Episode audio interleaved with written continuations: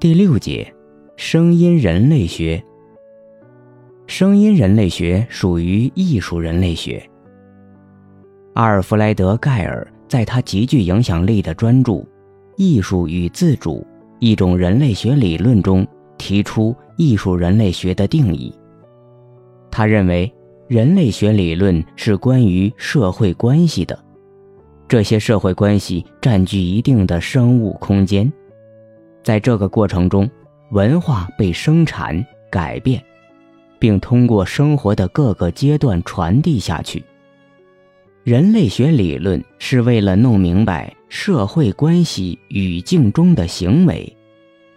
艺术人类学的目的是为了弄清在这种关系语境中起某种作用的艺术品的生产和流通。盖尔特别指出。艺术人类学应聚焦于艺术生产和流通的社会背景，而不是对某个作品做出评价。后者应该是评论者的工作。比如，约鲁巴人可以判断一个雕刻比另一个好，但是这并不能告诉我们约鲁巴人最初为什么要雕刻。美学判断仅仅是大脑内部的活动，而艺术品是在外部的物理和社会世界中生产和流通的。盖尔相信，用美学眼光看其他文化的艺术品的欲望，并不能让我们更多的了解这个文化，而是告诉我们关于自己的意识形态，也是一种将艺术作品作为美学护身符的。类宗教行为，很大程度上，原著美学主要是扩大和精细化非西方艺术公众的美学敏感度，以便于将其吸收入西方美学艺术欣赏的已有类别中。用美学作为形容和比较文化的普遍标尺是远远不够的。每一个文化都有自己的某种美学，但对他者文化的美学特点的描述，对人类学并无太大贡献。无论是什么样的评价机制，只有他在社会交流过程中扮演某种重要的角色时，才会引起人类学的兴趣。艺术人类学并不是学习美学原则。而是研究这些美学原则在社会交往过程中的流通。在对艺术的宏观观点上，本书采用人类学家盖尔，以及社会学家皮埃尔·布迪厄和哲学家约翰·杜威共同的观点：艺术从来都不是非历史、非个人和脱离文化的。不管是从有教养的观众角度、艺术家的主观角度，还是从市场活力来看，艺术总是一种社会形式。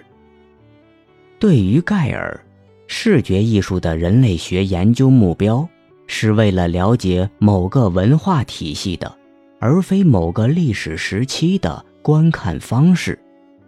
那么，声音艺术人类学研究。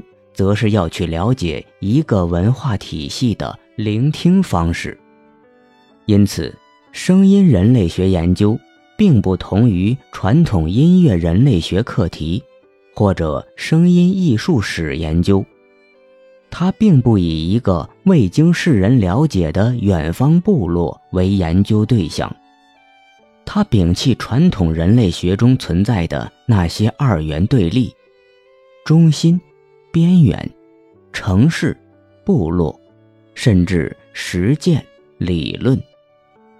声音艺术成长于全球化环境、新媒体技术的土壤中，其美学和实践一方面受本土文化影响，另一方面又在某种程度上超越民族国家概念。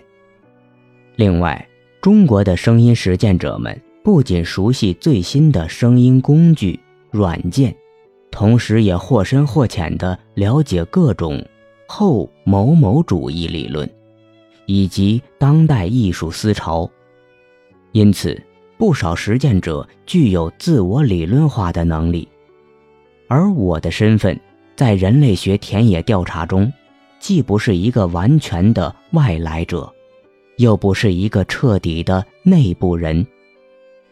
与在北京的外国学者相比，我是一个在研究自家文化的本地人，但我又同时不属于北京的声音文化圈，因此。又有着外来者身份。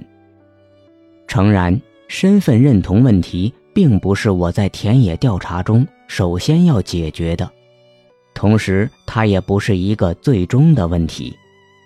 但是，身份认同潜在的决定着研究者与被研究对象之间的关系，研究者所提出的问题和观察视角也会受到影响。当然。身份认同是一个始终在变化的事件，总是滞后于混乱而更加复杂的现实。一个田野工作者落地后，最先面对的问题并不是身份认同，而是场域。